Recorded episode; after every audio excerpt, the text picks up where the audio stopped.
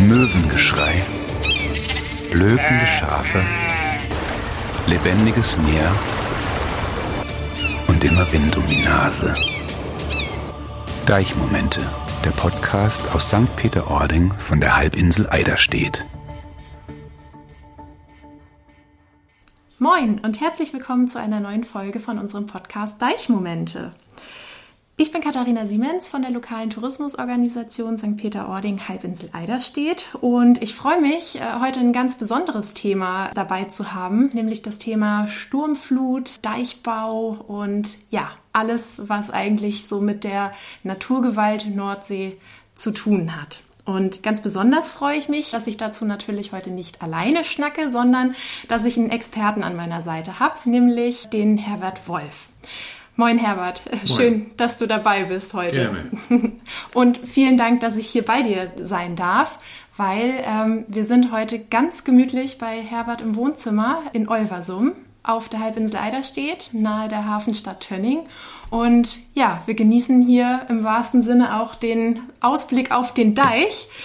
Passt ja perfekt zum Thema, würde ich sagen. Kann man, kann man so sagen. Ja. Ja, also Ganz kurz, mein Name ist Herbert Wolf und äh, bin seit Menschengedenken oder so lange seit der Kindheit hier hinterm Deich groß geworden, aufgewachsen, Erlebnisse am Außendeich gehabt und äh, habe dann zunächst erst Tischler gelernt, bin dann beim Wasser- und Schifffahrtsamt in Tönning angefangen als äh, zunächst als Tischler, dann als Wasserbauer und äh, dann nachher als Bauaufseher bei Baumaßnahmen am Eidersperrwerk, daher auch ein bisschen die fundierten Kenntnisse. Ja, mehr als ein bisschen würde ich sagen, aber da kommen wir gleich ja noch drauf zu sprechen. Und ähm, du bist auch als Reiseführer hier an der ähm, Nordseeküste tätig, ja, hast du mir habe, eben verraten. Ich habe äh, Reisebekleidung gemacht für Busreisen, bis äh, das Corona uns einen Strich durch die Rechnung gemacht hat. Also ich habe das wirklich gerne gemacht. Und äh, es war nachher eben, dass die Gäste mit Mundschutz im Bus und so weiter und äh, man konnte sich nicht richtig begrüßen, keine Gespräche führen, wie man das sonst so möchte und deswegen habe ich das aufgegeben. Heute mache ich noch Führung am Heider Sperrwerk und das mache ich sehr gerne und äh, da habe ich viel Freude dran, den Leuten das Eidersperrwerk zu erklären, denn es ist nach wie vor die größte Baumaßnahme Deutschlands, also die Küstenbaumaßnahme Deutschlands und es ist in diesem Jahr 50 Jahre alt geworden und äh, das wurde auch dementsprechend gefeiert. Ja, ich habe mir gedacht, ähm, wenn wir heute über Sturmflut schnacken, dann hm. müssen wir eigentlich auch noch mal so ein bisschen bei, bei den grundlegenden Infos anfangen, nämlich was ist eigentlich eine Sturmflut, beziehungsweise ab wann ist eigentlich Sturmflut? Also ich hoffe, dass unsere Hörerinnen und Hörer zumindest wissen, hier an der Nordseeküste gibt's Ebbe und Flut und die Gezeiten. Ne? Also das heißt, äh, zweimal täglich kommt das Wasser und geht das Wasser, ja. dass wir Hochwasser und Niedrigwasser haben. Richtig. Aber ja, ab wann ist eine Sturmflut wirklich eine Sturmflut und ab wann ist sie eigentlich auch richtig gefährlich? Ja, wir unterscheiden hier natürlich mit den Sturmfluten leichte Sturmflut, mittlere Sturmflut, schwere Sturmflut und sehr schwere Sturmflut. Und ich kann das an einem guten Beispiel, zum Beispiel am Eidersperrwerk, erklären. Wir haben am Eidersperrwerk bis in diesen 50 Jahren bis heute etwa knapp 200 Sturmfluten gehabt. Davon natürlich überwiegend leichte und mittlere, aber auch doch schwere.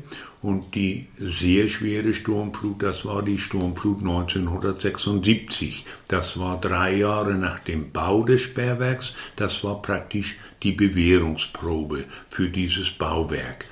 So, und das Eidersperrwerk fährt jetzt bei 6,80 Meter am Pegel das Sperrwerk zu und dann sind wir hier in der Eidermündung, also sprich äh, Eider aufwärts, doch relativ sicher. Nein? Mhm. Ich habe verschiedene Exponate, wo die Höhen der Sturmfluten abgezeichnet sind. Und auch wenn ich mit den Gästen am Sperrwerk bin, werde ich oft gefragt, ja, aber das Wasser läuft ja über das, Sperr, über das Siel rüber, also die Bogen, die schießen über das Siel rüber. Und äh, äh, also das ist doch gefährlich und so weiter, aber bei den Führungen erkläre ich immer, dass die Binnentore 1,50 Meter höher sind. Und das ist eigentlich dann unsere Versicherung hier. Mhm. So, und wir sprechen zum Beispiel von einer schweren Sturmflut, wenn wir so über sieben Meter Wasser kommen. Dann okay. ist das schon eine schwere Sturmflut. Mhm. Und das ist meistens, äh, die, die Sturmflut ist meistens dann, wenn wir auch Springtide haben. Das heißt, ah. wenn Mond und Erde und Sonne in einer Linie stehen, dann ist, sind die Flutberge, ne, das hat mit der, mit, dem, mit der Drehung der Erde zu tun und mit der äh, Anziehungskraft des Mondes und dann sind die Flutberge am höchsten. Und wenn dann zum Beispiel äh, Sturm oder Wind ist, dann erleben wir hier an der Westküste schon eine Sturmflut. Mhm. Also gerade in St. Peter-Ording kann man es ja auch ganz schön sehen an dem weiten Sandstrand. Ne? Richtig, ne? wenn, richtig. wenn Springflut ist, richtig. dann steigt das Wasser. Steigt das Wasser ungefähr einen halben Meter höher. Ja. Also auch im Sommer. Mhm. Wenn jetzt normale Tide ist und im Sommer, wir haben bestes Wetter, aber wenn äh, äh Springtide ist, dann kommt äh, ungefähr einen halben bis dreiviertel Meter mehr Wasser mhm. äh, an die Küste. Mhm. Das ist so. Ja. Ja, ich finde das äh, ganz spannend, was Sturmfluten allgemein auch für eine Faszination bei den Menschen auslöst, auch irgendwo. Ne? Und man darf dabei ja auch immer nicht vergessen, das ist äh, schon auch nicht ungefährlich. Ne? Das ist richtig. Vor allen Dingen die Menschen aus dem Binnenland, die hier Urlaub machen, die äh, wollen es gibt Menschen, die kommen echt extra im Herbst oder im Spätherbst, um hier mal so eine Sturmflut zu erleben. Mhm. So, und wenn dann die raue Jahreszeit kommt hier bei uns, Herbst, Winter und dann eben auch die, die äh, Gefahr der Sturmfluten oder Eisgang oder was auch immer, dann äh, die möchten das doch schon mal erleben, sollten aber meiner Meinung nach immer äh, doch auf die Einheimischen einheimische Bevölkerung hören und mhm. doch äh, sich das zu Herzen nehmen, wenn da jemand sagt, also heute würde ich das lieber nicht. Mhm. Ne? Denn äh, man, auch das auflaufende Wasser wird leicht unterschätzt. Und äh, man hört ja gerade auch von St. Peter-Ording, dass hin und wieder mal mhm. Gäste äh, äh, den Rückweg nicht schaffen oder auch Westerheversand ist auch so. Westerheversand ist wunderschön im Sommer und äh, im, im Winter ist es doch, äh, oder im Herbst, Spätherbst, ist es doch eben auch gefährlich. Du hast es eben schon angesprochen, so Sturmflutsaison ist Herbst und Winter bei uns an der Küste. Ne? Ja. Überwiegend, genau. Ja.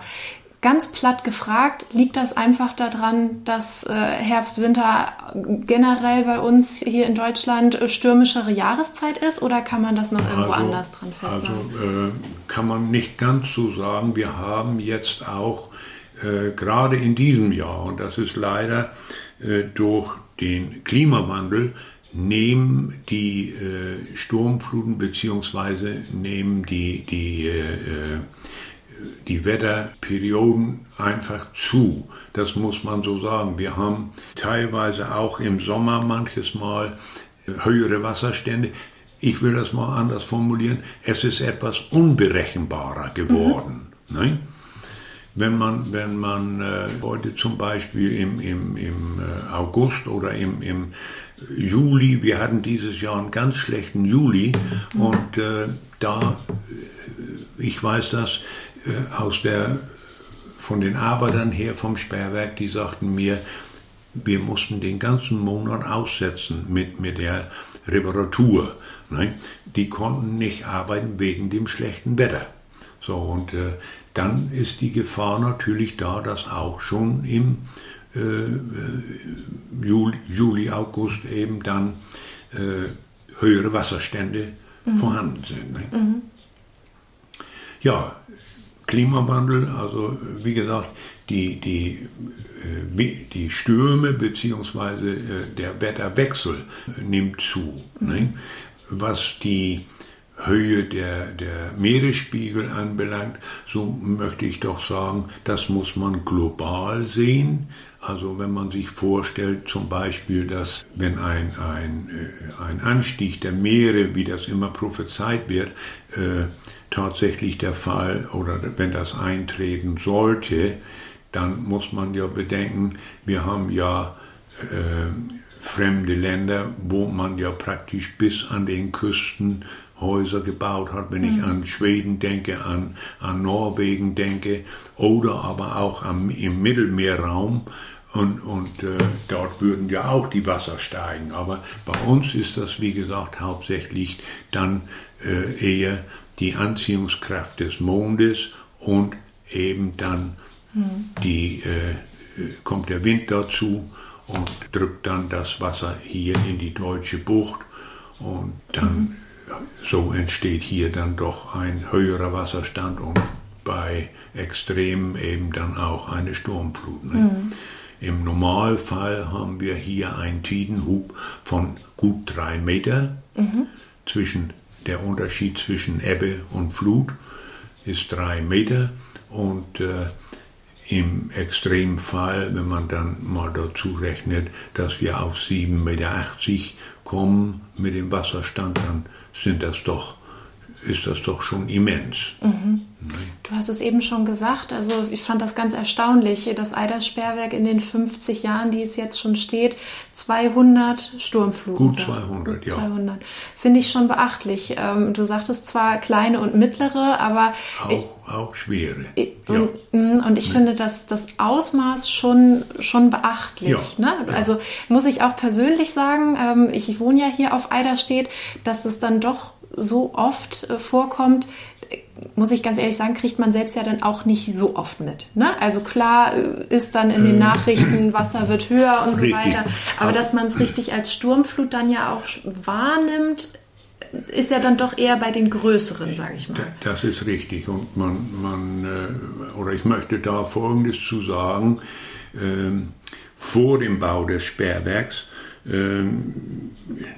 das war ja auch dennoch in, in fast meiner Jugendzeit, ging es ohne den täglichen Deichgang ging es nicht. Mhm. Also wir sind jeden Tag mindestens einmal hoch zum Deich gewesen. Nun war es ja auch so, dass äh, wir selber hier Schafe hatten und die im Außenbereich liefen und mussten ja dann auch äh, bei, bei höherem Wasserstand, mussten die dann ja zum, zum, zum Deich äh, hochgetrieben werden. Aber äh, heute, wo wir das Eidersperrwerk haben, äh, muss ich ehrlich gestehen, das gibt Wochen, wo ich gar nicht auf den Deich komme. Ja. Ne? ja.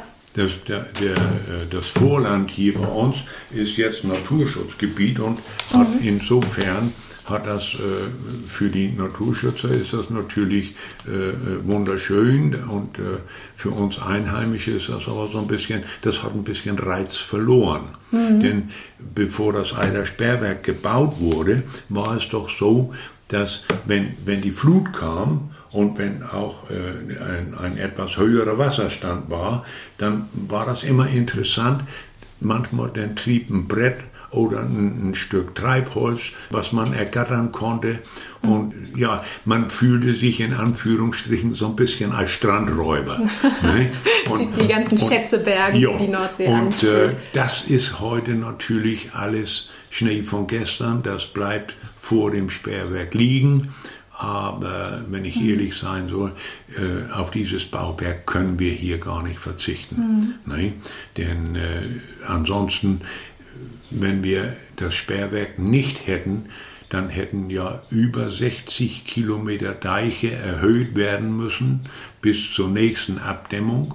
Und nicht nur das, sondern die Deiche hätten ja auch nach dem neuesten Profil äh, erstellt werden müssen und äh, es hätte auch dann 30 Kilometer oberhalb ein ganz neues Sperrwerk äh, gebaut werden müssen, was den neuesten Kriterien dann auch standhalten würde. Ne? Mhm.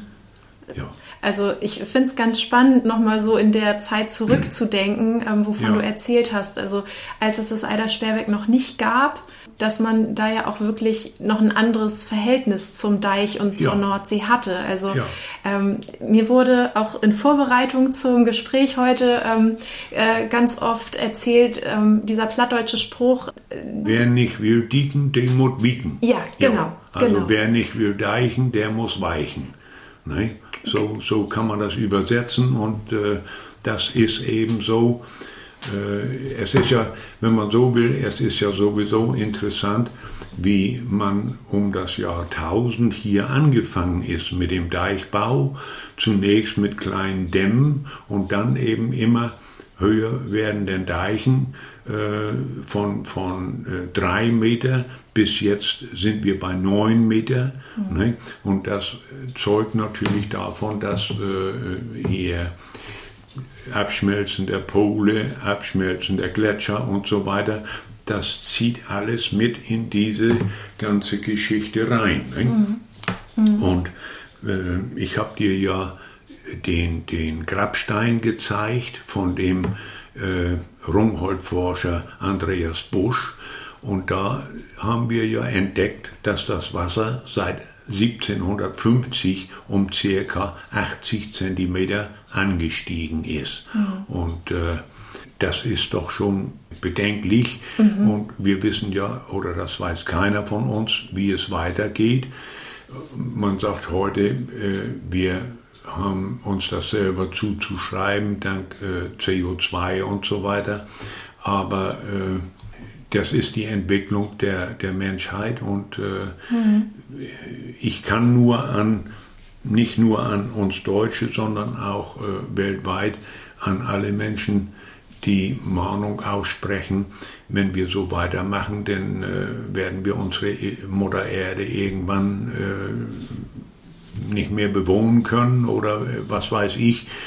Äh, irgendwann mhm. wird es dann, entweder werden die Wasserstände so extrem ansteigen oder aber äh, äh, dass wir durch, durch Ernährungsmangel oder so, mhm. ne, durch Unwetter und, und, und Missernten nicht mehr äh, lebensfähig hier auf der Erde sind. Ne? Mhm. Du hast eben schon angesprochen ähm, den Klimadeich. Ja. Das äh, ist vielleicht auch nochmal ganz spannendes Thema. Wie hoch ist jetzt eigentlich ein Klimadeich und vor allem auch wie breit? Weil der muss ja auch ein Stückchen breiter noch werden ja, als der no äh, normale Deich in dem Sinne, ja, den wir vielleicht richtig, hier haben. Ne? Also äh, wir haben ja den, den normalen Deich und äh, äh da haben wir da beim, bei unserem Spökenkicker, unserem äh, Infocenter, da haben wir so eine Abbildung, da kann man sehen, dass die Deiche früher meinetwegen 40, äh, 50 Meter im Deichfuß gewesen sind und in der Krone dann eben Meter. Und heute sind wir dabei, dass wir im Deichfuß, also in der Sohle, auf 130 Meter sind. Mhm. Nein? Also und, viel, viel breiter. Viel breiter, ja. Und mhm. dann haben wir die Deichhöhe von äh, 9 äh, Meter und äh, hier oben jetzt eine Breite von 2,50 Meter und der Klimadeich, den wir ja jetzt äh, neu haben, hier zum Beispiel ähm, Hauke Heinkoch, am ähm, äh, Eidersperrwerk ist man jetzt dabei. Äh, die haben eine Breite in der Krone von 2,50 Meter und die sind so ausgeführt, da können wir nochmal 1,50 Meter oben draufsetzen, mhm. ohne dass wir jetzt die, die äh, Fußbreite verändern müssen. Nein. Mhm. Das Handicap ist hier bei uns, dass wir ja äh, Nationalpark Battenmeer sind und dadurch sind uns so ein bisschen die Hände gebunden, denn wir dürfen mit dem Deichfuß nicht weiter in den Nationalpark rein Und zum anderen ist es so, wir dürfen aus Deichvorland keine Materialien mehr entnehmen. Ne? Das Weil heißt, alles wurden, Schutzzone ist. ja, Ja. wurden früher die Deiche in überwiegender äh, äh, Arbeit alle aus dem Vorland beziehungsweise auch ein Teil aus dem Hinterland entnommen. So, dadurch sind die Spätinge entstanden. Aber äh, heute ist es so, dass äh, Materialien nur noch aus dem Binnenland entnommen werden dürfen und wir müssen zum Beispiel äh, alles per LKW und per Lastwagen, also es muss alles herangefahren werden, will ich mal so sagen. Während in früheren Zeiten, zum Beispiel wie das Eidersperrwerk gebaut wurde, da wurde der Deich einfach mit äh, Seesand aufgespült. Der wurde aus einer äh, Tiefe von 35 Meter entnommen. Das war tragfähiger Sand. Und dadurch hat man praktisch dann äh, viel Arbeitsgänge eingespart. Der wurde aufgespült mit einem Spülbagger und wurde dann planiert. Und so wie beim Eiderdamm wurde der Deich dann eben geteert, weil dort keine Beweidung stattfinden kann, sondern äh, die anderen Deiche sind ja alle begrünt. Und die werden ja auch regelmäßig von Schafen beweidet und festgetreten und äh, die Schafe sorgen dann ja auch dafür, dass zum Beispiel keine Schadnager sich im Deich aufhalten. Ne? Ich weiß, in, in äh, früheren Zeiten, bevor das Eidersperrwerk gebaut wurde, war hier unser Seedeich. Da mussten zum Beispiel die Maulwurfshügel geebnet werden, da mussten Disteln gestochen werden, da mussten Brennnessel gemäht werden. Das waren Aufgaben der Schafbesitzer hier am Deich und das ist ja jetzt alles hinfällig. Jetzt werden die Deiche von den Mitarbeitern des Küstenschutzes äh, gepflegt und unterhalten und äh, da hat sich doch einiges sehr gewandelt. Ne? Also dieser plattdeutsche Spruch, so nach dem Motto, ne, je, Ja. jeder, ähm, der ja. sein Stückchen jeder, Deich jeder war ein bisschen mitverantwortlich. ja, ne? musste sich wirklich drum kümmern, weil wenn der Deich nicht hält ähm, und die Sturmflut zu stark ist, dann kann das auch äh, ja, ganz verheerende Folgen haben. Das ne? kann das. Ja, du, das kann das. du hattest ne? eben schon die Sturmflut. Wenn wir, wenn wir nochmal auf das Jahr 1962 zurückkommen Mhm. wollen, äh, wie wir hier die große Sturmflut hatten und äh, zum Beispiel äh, in Tönning, da stand das Wasser ja teilweise bei den äh, Häusern bis an die Fenster. Die, die Haustüren hatten ja alle rechts und links äh, entweder äh, Winkeleisen oder Schlitze. Da wurden Bretter reingesteckt und dann wurde das mit, mit Torf oder anderen Materialien äh, äh, wurde, wurde das abgeschottet. Und äh, das Wasser stand aber bis an die Fenster. Und wir hatten hier in Tönning hatten wir teilweise nur dank der Feuerwehr das Glück, dass die Mauern gehalten haben. Ne? Also die, die wurden von innen abgestürzt, weil die, die Mauern, die sind Schwamm mit, quasi. Die, die sind mitgegangen, denn das sind Häuser, die sind 200, 250 Jahre alt. Ne? Ja, und äh, wir haben ja insofern auch Glück gehabt. Zum Beispiel hatten wir bei äh, auflaufendem Wasser hatten wir Südwestenwind. Und die Flut kam und äh, ich weiß, mein Großvater, der ist dann nochmal zum Deich hochgekraxelt und äh, so auf alle vier, ne? mehr ging nicht. Und weil der Wind so stark ja, war schon. wegen, ja. Mhm. wegen dem Wind und wegen dem Sturm. Und äh, er hat dann gesagt, äh, oh, oh, äh, zu seiner Frau, Mutter, da kommt was auf uns zu. Die Eider kocht.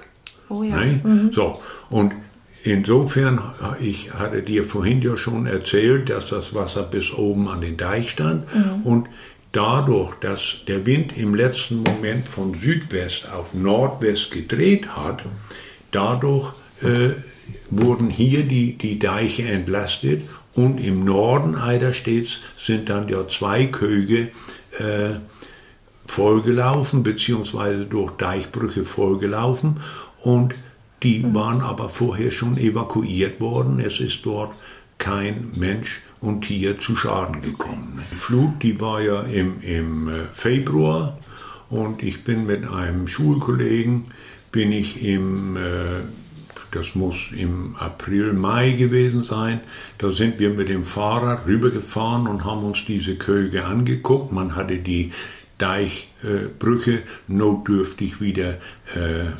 abgedichtet, aber der ganze Kog war mit Schlick über, mhm. äh, übersät, das ganze Land war äh, mit Schlick bedeckt und war auch praktisch für den Sommer denn äh, mhm. nicht beackerbar. Ja. Ne? Also konnte, konnte nicht angebaut werden. Ne? Und die Menschen, die dort gelebt haben, hattest du gesagt, die wurden schon im Vorwege. Die waren ja im Vorwege evakuiert. Ne? Und, und ja. okay, die Häuser sind dann ja teilweise vollgelaufen. Und mhm. das ja, haben wir ja jetzt gerade ganz frisch an der Ostsee gesehen, wie das mhm. kommen kann. Nur, dass man dort eben äh, ja, mit so einer Flut eben überhaupt nicht rechnet. Mhm. Wie zum Beispiel hier bei uns an der Nordsee, da, da ist, man ist sich dessen immer bewusst. Mhm. Es kann kommen. Mhm. Deswegen äh, haben wir ja auch jährliche Kosten von, ich sag mal, 50 Millionen Euro, die in, in äh, äh verschiedenen Objekten reingesteckt werden. Und wenn man heute nimmt, ich habe gerade die letzten Zahlen hier für, den, für die Erneuerung und die Erhöhung des Eiderdamms, äh, da hat man gerade mal ungefähr ein Kilometer und der kostet 30 Millionen. Wahnsinn. Ne? Das ist viel, viel Geld aber äh, das sollte, dieses Geld sollte es uns wert sein. Das, ja, und du hattest eben gesagt, das ist bei mir hängen geblieben, der, der Deich hat ausgesehen dann wie ein Schweizer Käse. Nur ja. nicht, dass die Löcher komplett nee, nee, durchgegangen nee, sind. aber Also äh, nach der Sturmflut 62, unser Deich hier, äh, da waren sehr tiefe Auskolkungen und Auswaschungen drin und äh, die wurden dann erstmal notdürftig repariert nicht so wie in, in äh, anderen Gegenden, wo die Bundeswehr mit in Einsatz war. So mhm. schlimm war es hier nicht, sondern eben hier wurden die dann im, äh, nach der Sturmflut wurden diese Löcher zunächst erst mit Faschin, also äh, Reisigbündel, mhm. wurden die, wurden die äh, zugemacht und dann wurden da Pfähle reingeschlagen und diese Reisigbündel wurden dann mit Draht vernäht, damit das Ganze zunächst erstmal unten blieb und, mhm. und hält. Ne? Also, und dann im Frühjahr wurden diese Löcher dann mit äh, Erde wieder aufgefüllt und dann wurden im Vorland, damals durften wir das noch, im Vorland wurden dann Soden, Grassoden ausgeschnitten. Grassoden so 30 mal 30 Zentimeter und eine Stärke von 8 Zentimeter. Und die wurden dann praktisch in diese Löcher äh, sauber wieder äh, äh, eingepasst und wurden mit äh, langem Stroh, wurden die dann befestigt. Ne? Da gab es genauso wie es für die Reddach, für die, für die Reddächer gab das ja zum, zum Festnähen so eine lange Nadel mhm. und äh, so gab das auch so eine ähnliche Nadel und da wurden diese Grassoden dann mit befestigt. Auf Plattdeutsch äh, sagte man, die wurden gegläut. Ah, okay. Und dann äh, sind die über Sommer angewachsen. Wenn, wenn Pech war, äh, dann hat man zum Beispiel die noch ein bisschen gießen müssen, ne? also, mhm. also noch befeuchten oder feucht halten müssen. Und äh, ansonsten sind die von alleine angewachsen und das war ja gewachsener Boden aus mhm. dem Vorland. Ne? Mhm. mhm. Und das ist heute ja alles nicht mehr erlaubt. Das ist, eigentlich ist das schade.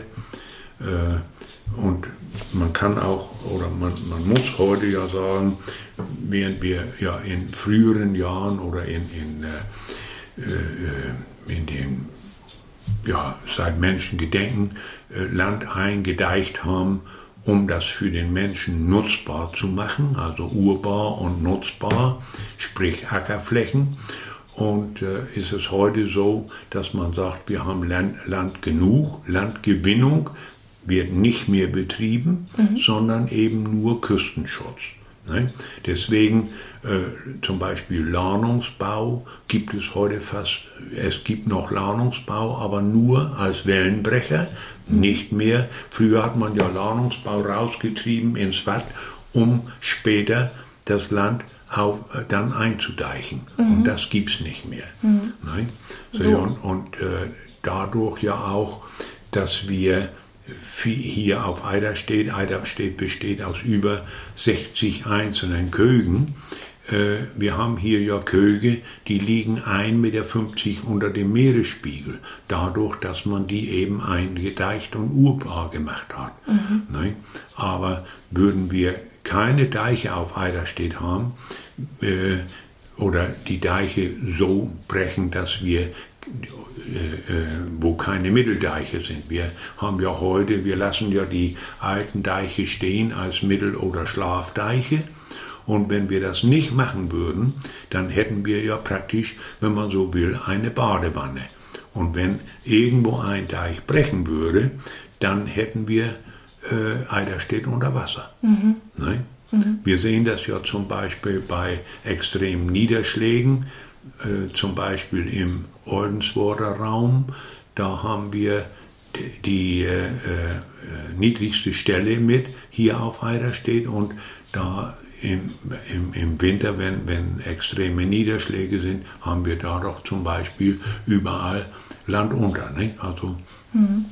äh, sprich Binnenseen. Ja. Ja. Ich fand es total spannend. Im Vorwege hast du mir schon gesagt, was vielen ja gar nicht bewusst ist. Das Eidersperrwerk, das schützt uns nicht nur ähm, vor der Sturmflut, ich sag mal von außen, sondern das Eidersperrwerk ist ja auch wirklich wichtig ähm, für das ganze Entwässerungssystem ja, hier auf der ja. Halbinsel. Also die, die erste wichtige Aufgabe, wie gesagt, das ist die Gewährleistung gegen Sturmfluten. Aber genauso wichtig ist zum Beispiel die äh, zweite Aufgabe und das ist die Entwässerung des Binnenlandes. Nicht?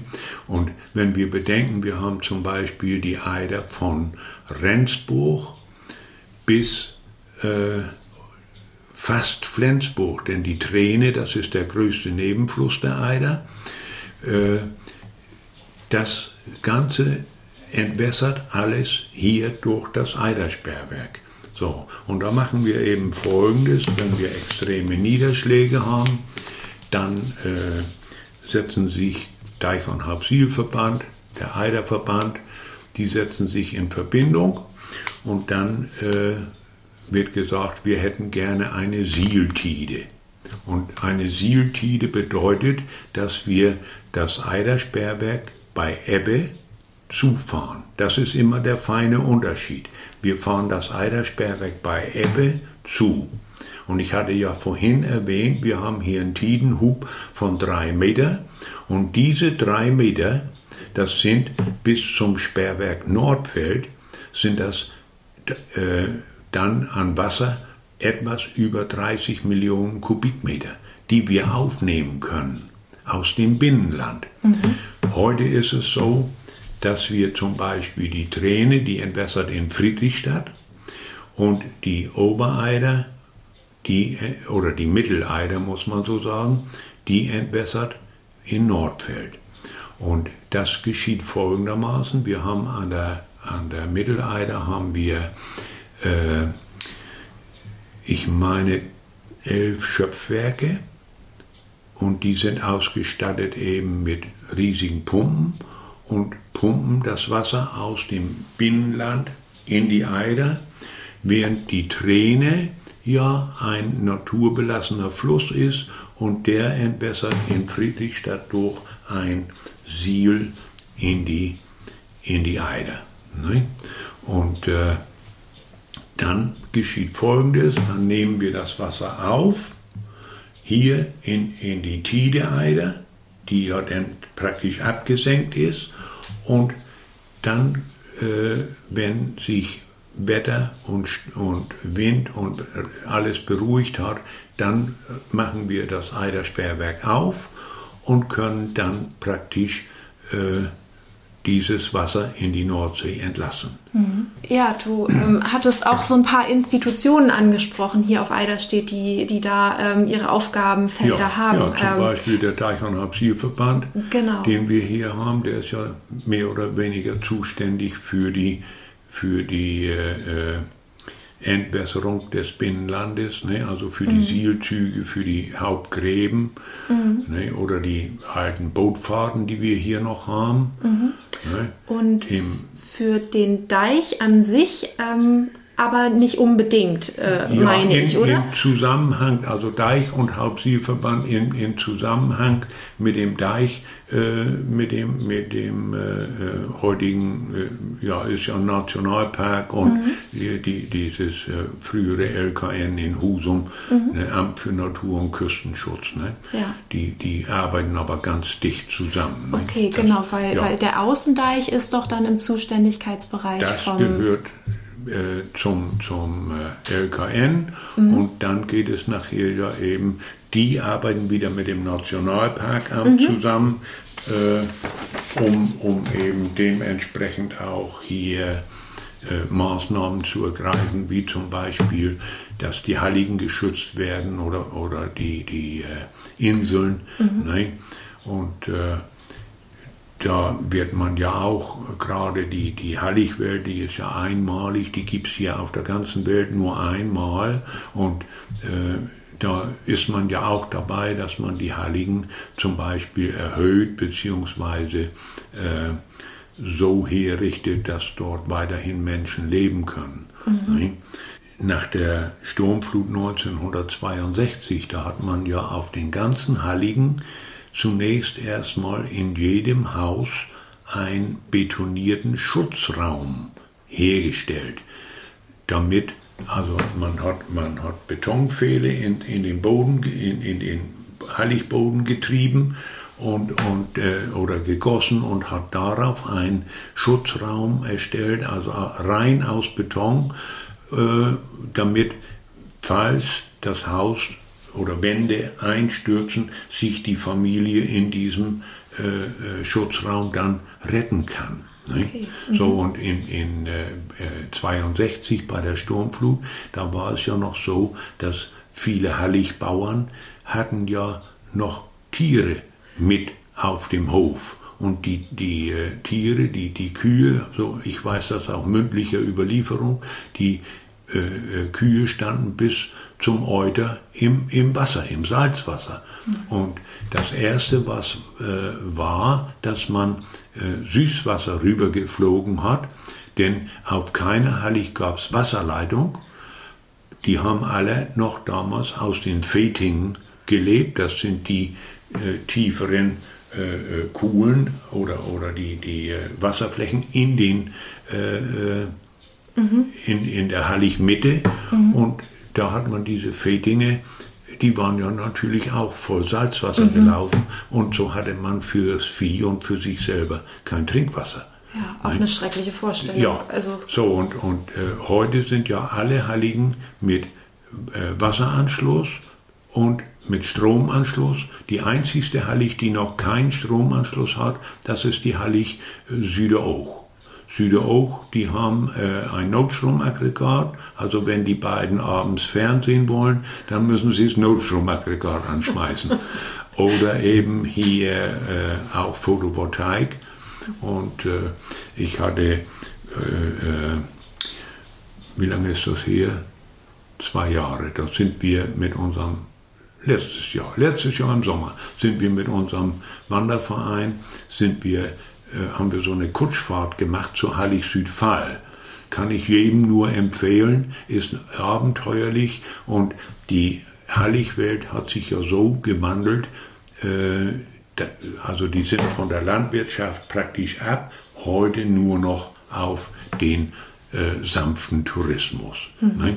Also man wird dann auf der Hallig bewertet und beköstigt und äh, okay, das kostet dann vielleicht ein äh, Euro mehr, aber das gibt man gerne. Ne? wenn Ja. das ein einmaliges Erlebnis ist, Ist was das, es ja ist ja, ne? Die ja. Heiligwelt gibt es nur hier. Äh, meine, meine Planung ist, ich möchte an und für sich noch einmal mit dem Hallig-Postboten nach äh, Südostsand. Das, äh, ich hoffe, dass ich das vielleicht im nächsten Jahr realisieren kann.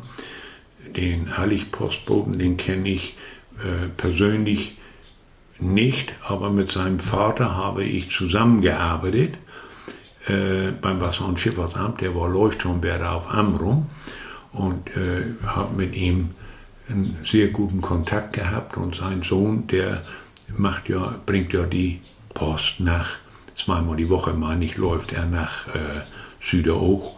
So eine Tour sind, sind äh, gut zwei Stunden und äh, im Sommer barfuß, im Winter mit, mit langen Gummistiefeln. Das ist natürlich dann, auf Deutsch gesagt, Mord. Ne? In, ja, mühsam. In, ja, ja, mühsam. ne? Und äh, er nimmt hin und wieder, er nimmt auch Gäste mit, aber wie gesagt, die müssen dann schon gut zu Fuß sein. Ja, also, zwei Stunden ja, ist man da zwei unterwegs Stunden, dann. Ja, und dann gibt es auf der Hallig eine Tasse Tee.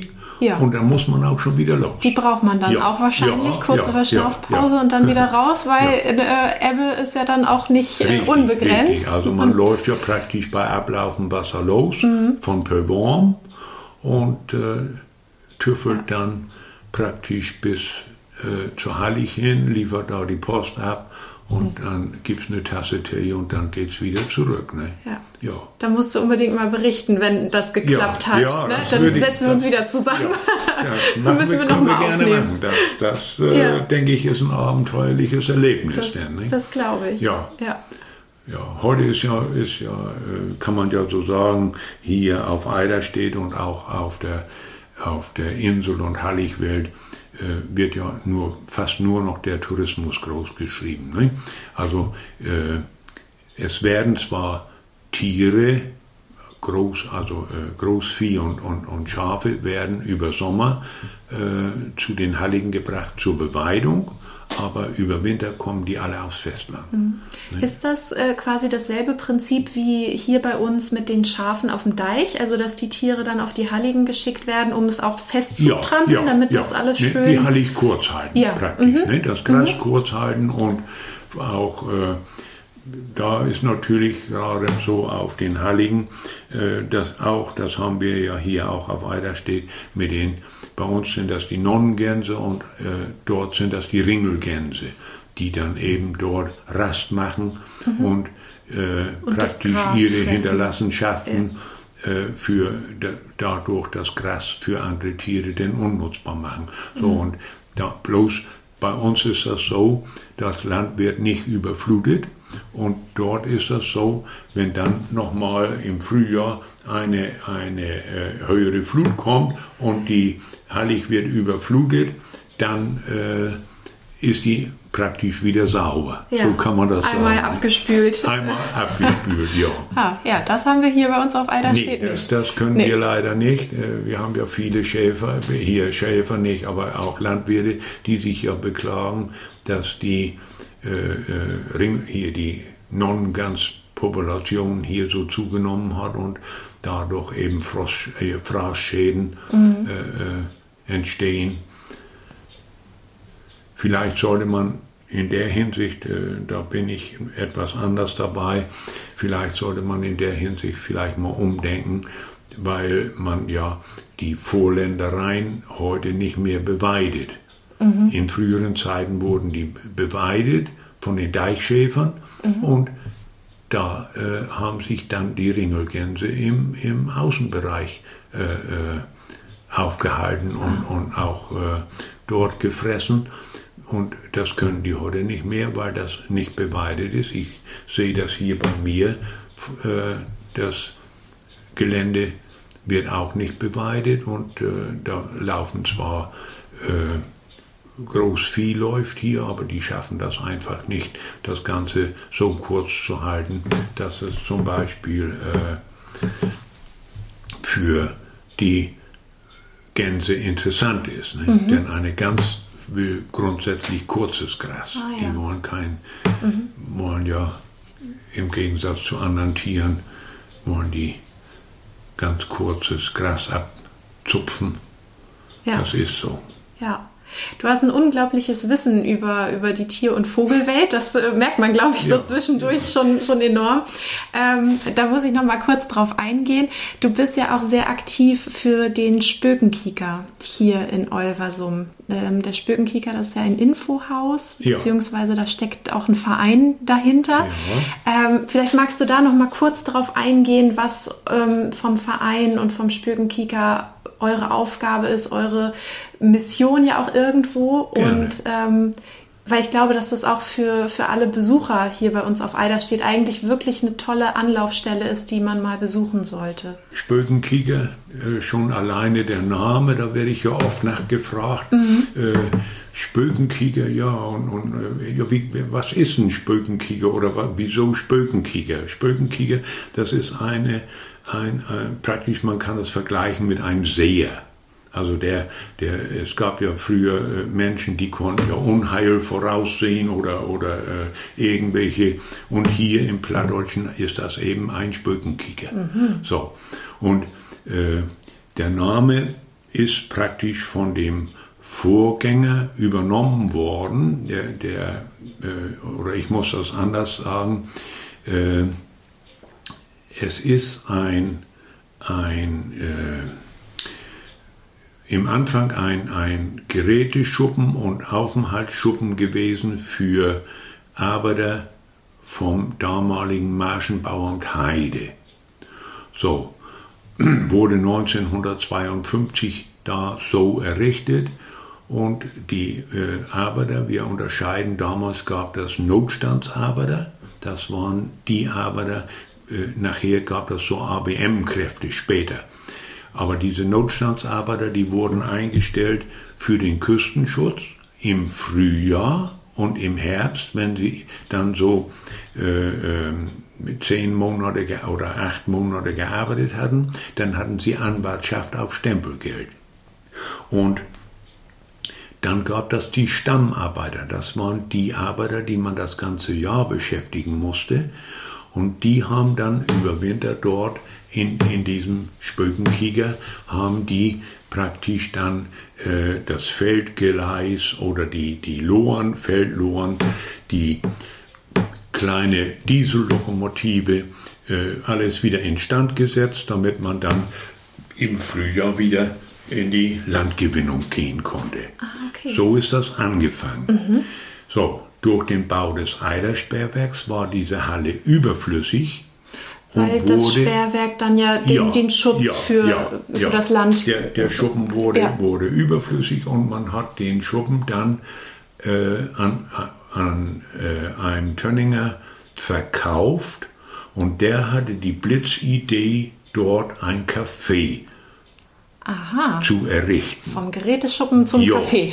Ja. Das erste war, er nahm das alte Blechdach runter, da kam ein neues Strohdach rauf, also ein Reddach. Mhm. Und er hat das von innen alles total umgearbeitet und umgebaut, äh, sprich toilettenmäßig und so weiter, damit das Ganze dann auch äh, als Café genutzt war. Nur der gute Mann, der hatte einen riesen Fehler.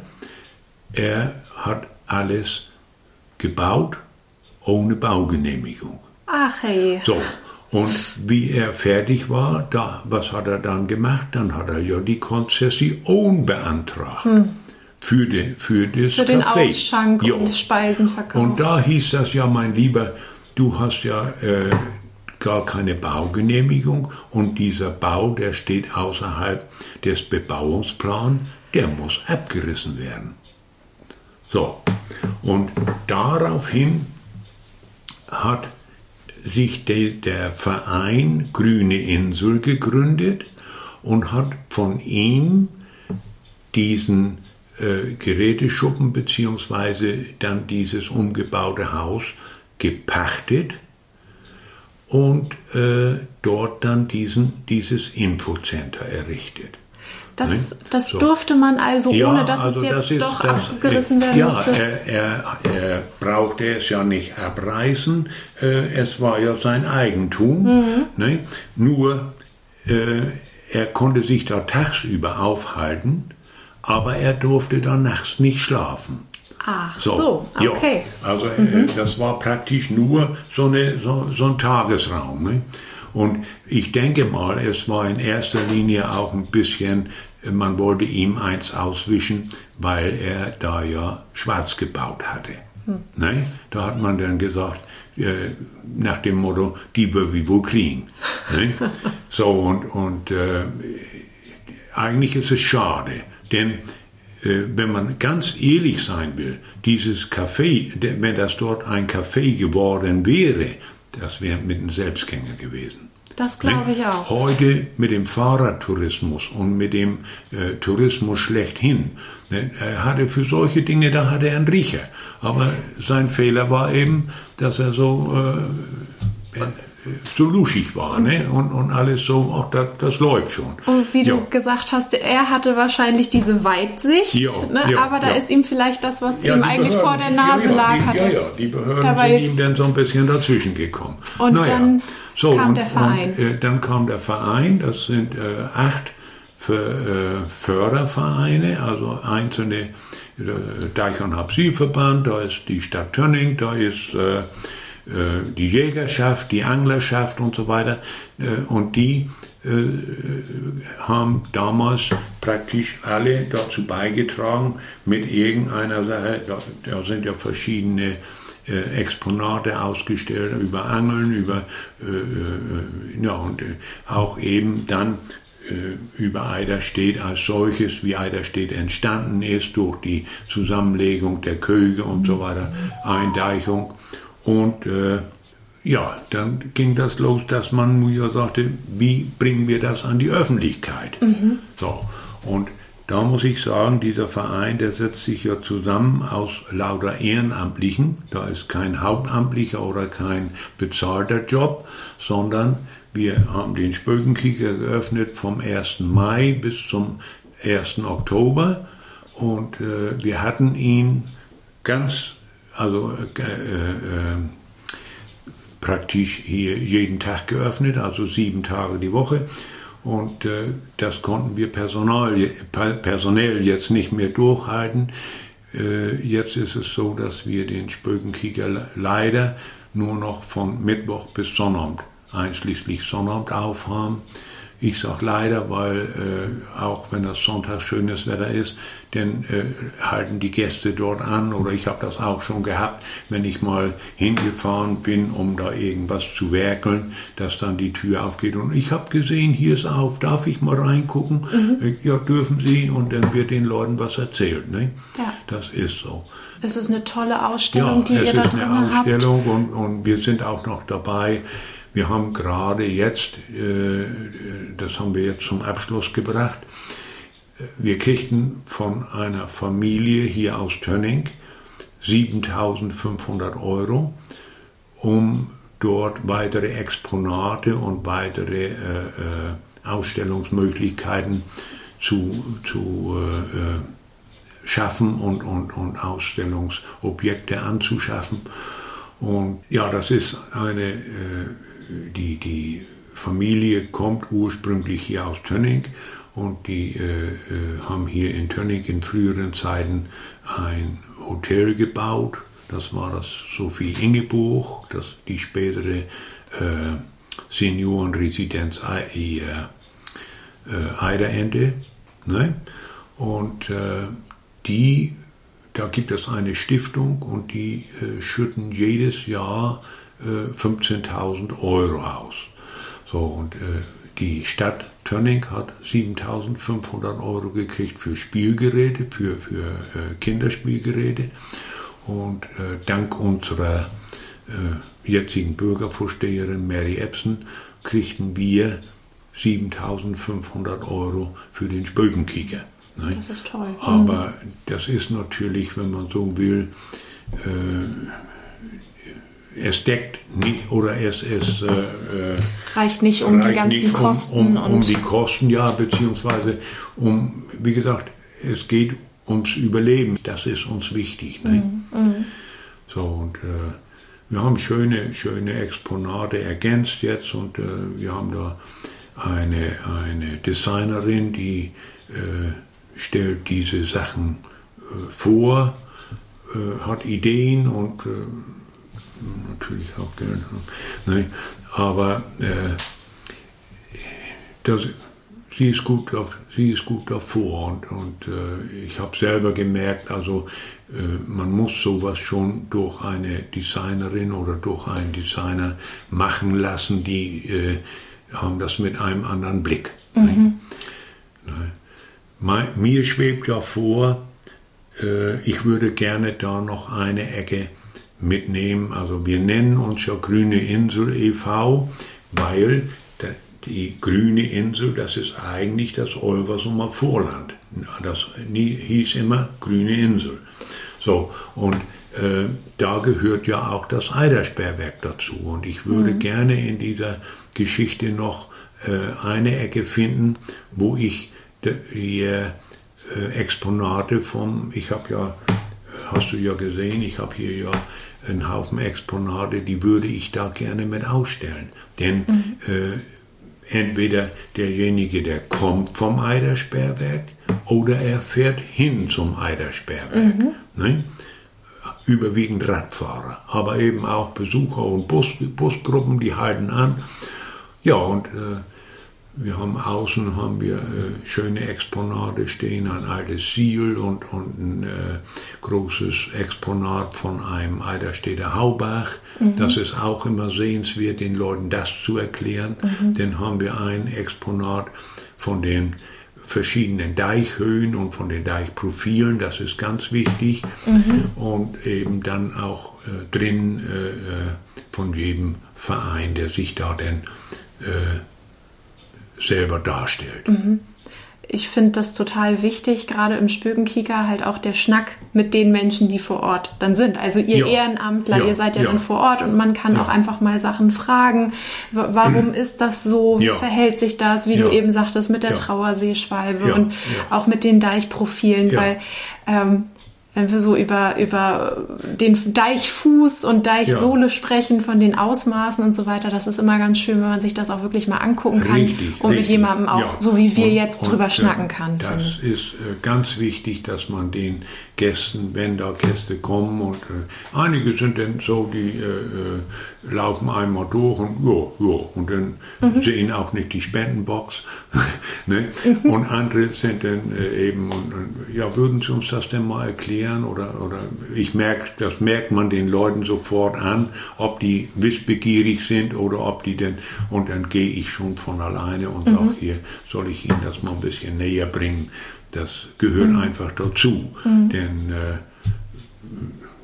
das ist ja letztlich unsere Aufgabe da. Ne? Ja, und ja. ich finde, so wie wir es jetzt äh, mit der Podcast-Folge auch machen, ja. ähm, man, man muss halt auch irgendwie das Wissen, was man hat, weitergeben. Und, das unbedingt, na, na? unbedingt. Ne? Weil ich finde gerade so die Geschichten ja. auch, wie du sagst, von früher, wie war das 62 mit der ja, Sturmflut, ja, mit dem Eidersperrwerk, das sind auch viele Sachen, die, die kann man auch nicht wissen. Also ich nee, nee, und, und ich meine, okay, da sind auch viele, viele hier Eiderstädter und so, die, mhm. ja, die dann kommen oder wenn ich mit denen dann eine Führung mache oder so, die sagen, das habe ich auch noch nicht mhm. gewusst. Nicht? Und mhm. wenn, wenn äh, Auswärtige, also gerade aus dem Binnenland, die äh, sowieso nicht. nicht? Nee, nee. Nee, mhm.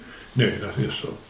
Nee, also von daher schöne Sache. Ähm, kann man nur jedem ans Herz legen, der hier ähm, Wer zu Besuch hier ist. Urlaub macht, der sollte unbedingt entweder den Spökenkicker oder am liebsten beides, das Sperrwerk. Mhm. Und äh, wie gesagt, wir haben da ja drüber gesprochen, äh, wegen Besichtigen, dass das möglich ist. Genau, man Nein, kann mit dir, mit Herbert mit Wolf, mir äh, kann man ins Sperrwerk hineingehen und äh, bekommt dann praktisch die Infos.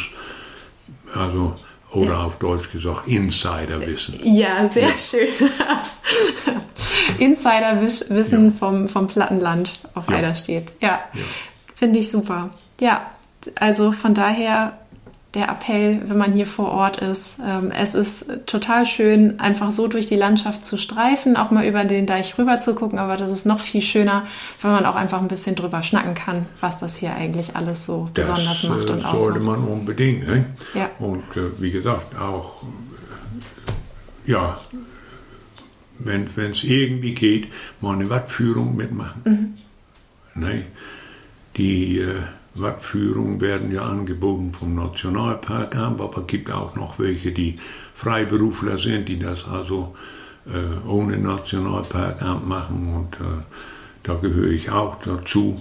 Und äh, äh das ist immer interessant, den äh, Kindern bzw. auch Erwachsenen äh, mal einen Wattwurm auszugraben oder auch mhm. mal äh, die Small Five, also die kleinen fünf, denn mal zu zeigen, das äh, lohnt sich immer. Ne? Ja. Und äh, das, also ich habe da bisher immer viel Freude dran gehabt, auch gerade mit Kindern, denn äh, Kinder, die haben ja dieses Entdecken und dieses, äh die kommen dann und dann haben sie ein, Stück Muschel gefunden oder von einem Krebs ein, Bein oder so und dann, ja, was ist das und wo kommt das und dann, äh, oder wenn ein toter Krebs ist, ja, der ist ja tot, das ist ja schade. Aber wenn man dann einen lebendigen hat, mhm. dann, dann ist das natürlich ein Highlight. Ne? Ja. ja. Und dann äh, kriegen die den ja auf die Hand und dann, der zwickt natürlich auch mal, wenn man den nicht richtig anfasst. Der wehrt sich ich auch. Ich zeige dem das dann. Ich sage, ihr müsst den Krebs so von hinten anfassen und dann kann er euch nicht, nicht kneifen. Ne? Das geht meistens aber daneben. Die sind dann so aufgeregt oder. Und da muss ich immer wieder, wo ich so viel Freude dran habe, ist, äh, wenn ich diese Wattführung mache, zum Beispiel die Mädchen die sind wissbegieriger wie die Jungs. Ah, die, ist das ja, so? Ja. Ja, und auch mutiger. Also äh, äh, äh die sind wie soll ich sagen, also die nehmen auch eher mal einen, Wattwurm auf die Hand und ein Wattwurm, wer den man so richtig gesehen hat, der sieht ja eklig aus. Ja, das ne? kann man das so ist, sagen. ist kein Schmuckstück. nee, ne? nee. Und äh, die nehmen den auf die Hand und begucken sich den und dann und, und äh, die Jungs, die, die äh, gucken sich das lieber aus der Ferne an. Ja, die, nee, und die, die haben dann auch manchmal hier andere Dinge im Kopf, aber äh, hier, äh, im, im Großen und Ganzen ist das. Und ich habe den ja immer noch so, so äh, das habe ich von meinem Vorgänger gelernt, äh, ist leider verstorben, Gerd Bonnes. Er hatte immer, wir haben hier in Tönning so einen kleinen Lakritzladen, das ist der Struwet-Laden und da bekommt man eine Struwetüte. So, und wir haben ja auch hin und wieder das Pech gehabt, dass sich mal ein Kind in einer Muschel geschnitten hat mhm. oder auch so irgendwie. Und dann gab das eine kleine Schwubetüte als Trostpflaster. Und äh, wir haben dann mit den Kindern immer Folgendes gemacht. Wir haben die Lehrkraft so 30 Meter weggeschickt und dann haben wir den Kindern demonstriert, wie es ist im Nebel im Bad. Hm. Und zwar haben wir einem Kind die Augen verbunden und dieses Kind, wir haben dann gesagt, guck mal, da steht ein Lehrer und da gehst du jetzt hin. Und dann äh, äh, haben wir dem Kind ja die Augen verbunden und dann sagt, so, nun lauft man los. Und die anderen Kinder hinten, die mussten ja alle dann Piano, also ruhig sein. Und dann ist dieses Kind, und okay, man hat es vielleicht von zehn einmal gehabt, dass so ein Kind auch wirklich auf den Lehrer zugegangen ist. Mhm. Aber meistens, äh, entweder läuft man links weg oder rechts weg. Ne? Aber man, man, man äh, hat äh, dann keine Orientierung mehr. Mhm. Und äh, das war immer schön, den Kindern das mal zu zeigen. Ne? Ja. Um, um äh, zu sagen, also wie gefährlich das ist, bei Nebel oder auch plötzlich auftretendem Seenebel. Ne? Genauso habe ich den Kindern immer als erstes am Deich noch erklärt, meine Ausrüstung. Da gehörte ein Kompass dazu, da gehörte eine 30 Meter Leine dazu, ein Verbandskasten und eine Flasche Wasser und ganz wichtig war ein Päckchen mit Traubenzucker. Ah ja. Das, das war Pflicht. Als ne? Notfallausrüstung, Notfall, wenn du zum Beispiel, Watt wenn ein Kind unterzuckert, ja. ne? oder auch äh, äh, irgendwie äh, mal Wasser benötigt und so, das war, das war Pflicht. Mhm. Und wie gesagt, also erste Hilfe Lehrgang war Voraussetzung und äh, mhm. ich habe da viel Freude dran gehabt, gerade mit den Schulklassen. Ne? Ja, ja. Ähm, ich finde, bei diesem ganzen Thema Sturmfluten und auch um, wenn wir ums Watt sprechen, so dieser Zweiklang Faszination und, und Gefahr, das, das trifft es ja eigentlich ganz gut. Richtig. Und also ich merke, du hast ganz, ganz viel Begeisterung für dieses Thema in dir. Wenn du so insgesamt über das Thema Sturmflut und so weiter nachdenkst, was überwiegt da bei dir? Also ist es für dich eher faszinierend, wenn es wieder heißt, es steht eine Sturmflut an oder? Nein, also bei mir äh, überwiegt der Respekt. Mhm. Ne? Ja. Also äh, der Respekt vor, äh, vor den Sturm, Gefahren. Vor den Gefahren, ja. Mhm. Ne?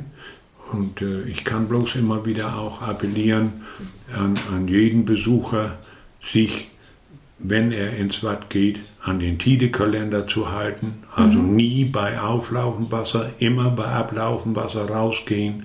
Ne? Denn die Flut, die kommt schneller, wie man denkt. Mhm. Und äh, bei den Sturmfluten, ja, also da heißt es dann eben, okay, äh, Carolina, die Gefahr ist hier bei uns ja durch das Eidersperrwerk ich will nicht sagen gebannt, aber gedämpft. Mhm. Ne? Mhm. Aber wenn ich jetzt äh, äh sage, ich habe immer äh, Respekt vor der Natur. Mhm. Ne?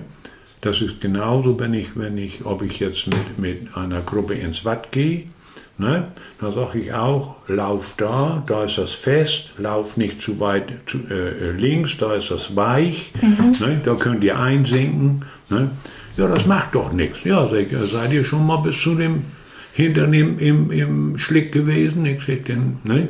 Dann kommt man nicht schnell wieder raus, nein, beziehungsweise nein, im schlimmsten nein. Fall gar nicht wieder und das raus. Ist also, äh, es ist auch müßig denn. Ne? Mhm. Und äh, deswegen, also ich zolle dem Ganzen immer Respekt. Mhm. Also Angst habe ich nicht, aber mhm. Respekt. Mhm.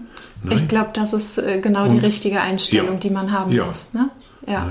Und das prägt, glaube ich, auch das Leben hier ja, an der Nordseeküste also bei uns. Ne? Äh, ist, also mit, mit, mit den Einheimischen, wenn man da so äh, drüber diskutiert oder drüber redet, dann ist das so. Die haben alle ja mehr oder weniger äh, keine Angst, aber die haben Respekt. Mhm. Ne? Ja, wir wissen, was ja. passieren kann, ja. aber wir und schlafen das, trotzdem äh, relativ ruhig nachts. Ne? Und, und, da muss ich auch sagen, also auch, äh, und da, da, kann ich auch so sagen, die Halligbewohner, ne?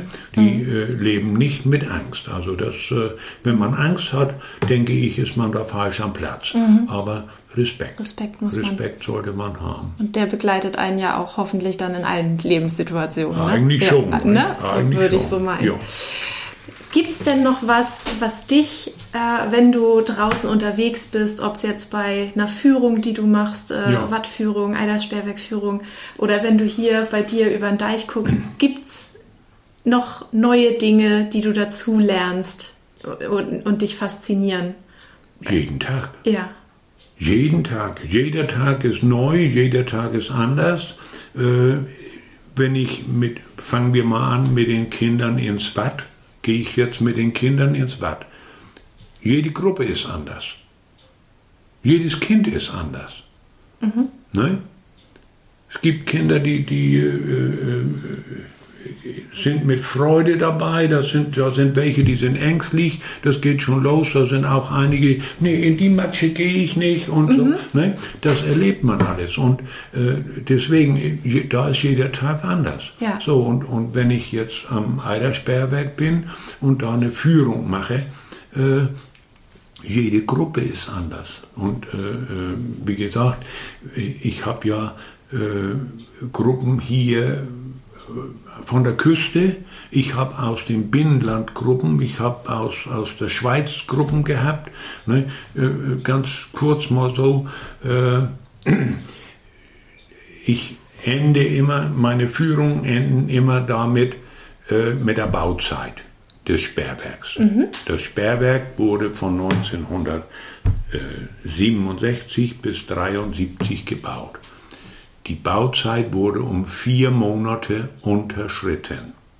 Ach, ist So. das so? Ja, Das ist ja selten, Ja. dass mal ein, ein Bau ja, eines also äh, zur solchen. damaligen Zeit. Ne? Hm.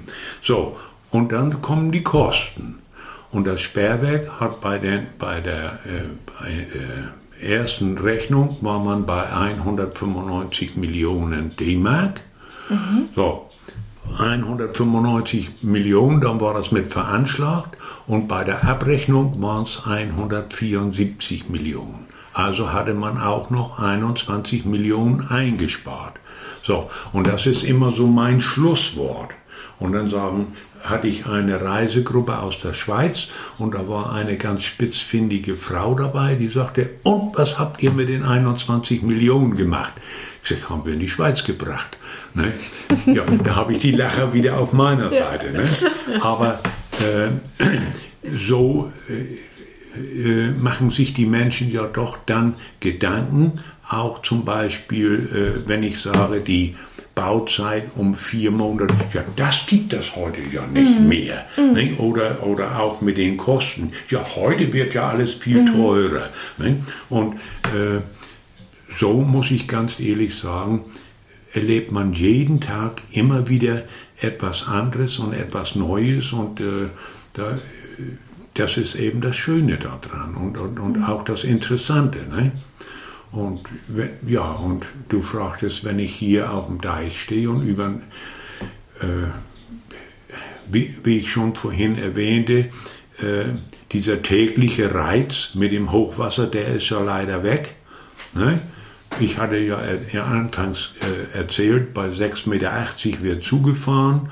Also das heißt, wir haben hier dann gerade eben, dass äh, die Gräben voll sind und die Krüppen voll sind, aber weiter nicht. Mhm. Nein? Während ja äh, äh, in früheren Zeiten, wenn Ebbe und also wenn die Flut kam und kam hier richtig voll rein, dann hatten wir ja manches Mal auch hier, dass das Vorland denn richtig mhm. unterlief ne?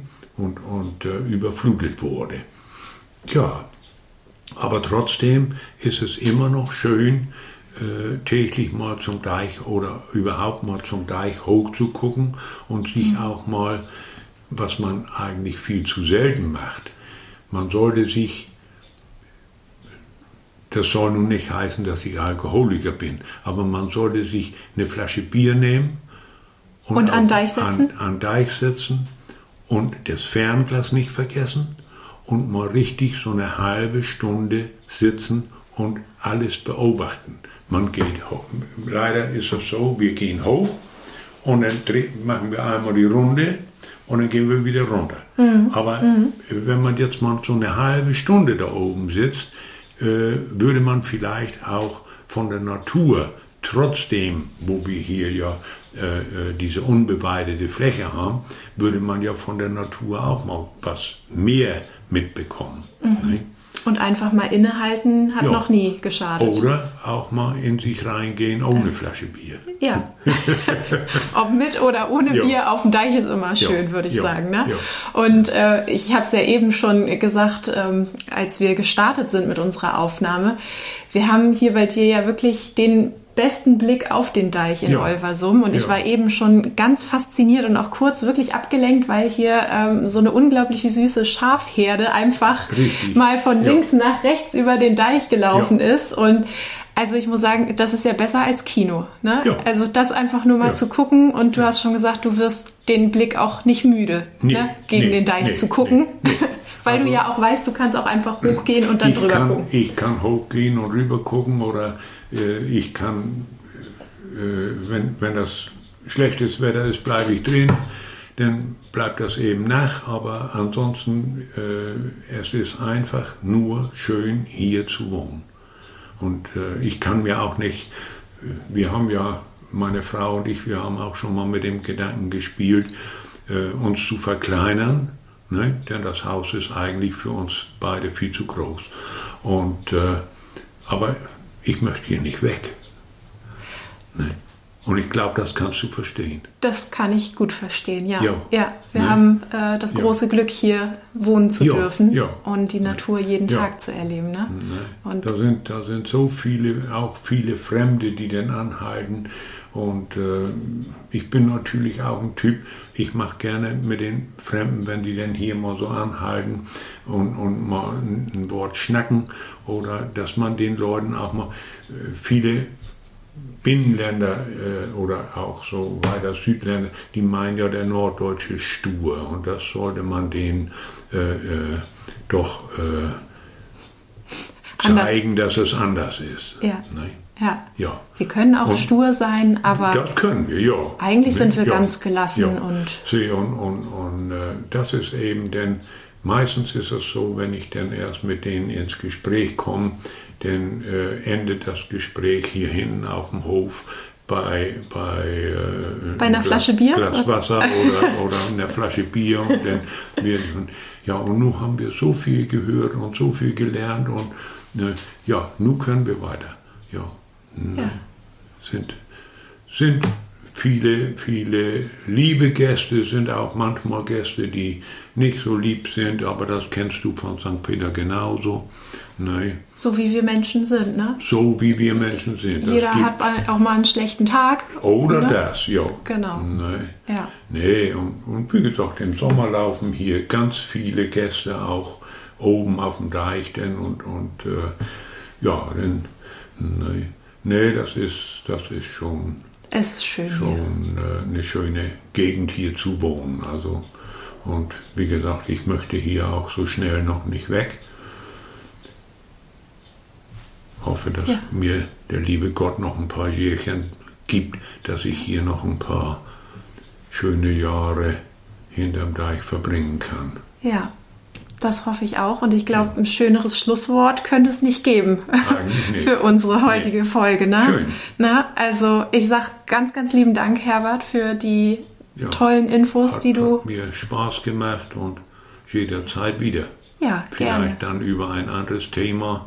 Genau, also ich meine, wir hatten eben schon mal gesagt, über das Eidersperrwerk könnte man wahrscheinlich auch noch mal eine Stunde nur Ja. an sich schnacken Ja, oder noch mal mehr über Deich oder äh, Ebbe, Flut, Gezeiten. Watt, Ähm, Wattführung ist ist auch Genau noch mal ein so. Thema Ja, für sich. Ja, ja, ne. äh, genau. Ja. Da fällt uns bestimmt was ein. Da fällt wir uns noch mal was gucken. ein. Ja, Ja, das denke ich. Dann sage ich für heute erstmal vielen Dank. Gerne. Ne? Und äh, ich hoffe, unseren Hörerinnen und Hörern hat es auch Spaß gemacht. Äh, viele Infos und äh, genau, unser Appell, wenn ihr hier seid, schaut mal im Spökenkika oder anderen Naturkundemuseum Ja. Museen Ja, vorbei. wir haben ja in, in äh, Kardingsiel noch äh, Das das Nabu-Zentrum, Nabu-Zentrum, ist auch sehenswert. ja, das Multimavat-Forum, Multimavat-Forum. Tönning. Ne, Genau. Also zu entdecken gibt es bei uns zu auf jeden Fall genug. Zu entdecken gibt es mehr wie genug. Ja. Ja. Ja, genau. Angucken müsst ihr euch das aber dann selber, liebe Hörerinnen und Das ist Hörer. so. Na, und äh, wir freuen uns, wenn ihr hier bei uns seid und wir auch mit euch dann nochmal ein bisschen schnacken können. Und ja, genau. Ich sage nochmal vielen Dank ähm, für die heutige Folge, für das Gespräch. Und ja, wer weiß, vielleicht hören wir uns bald wieder. Na? Bis Gerne. dahin erstmal Tschüss und bis bald. Und moin. Genau. Und moin. Kick mal wieder in, ne? Ja. Deichmomente, der Podcast aus St. Peter-Ording von der Halbinsel Eiderstedt.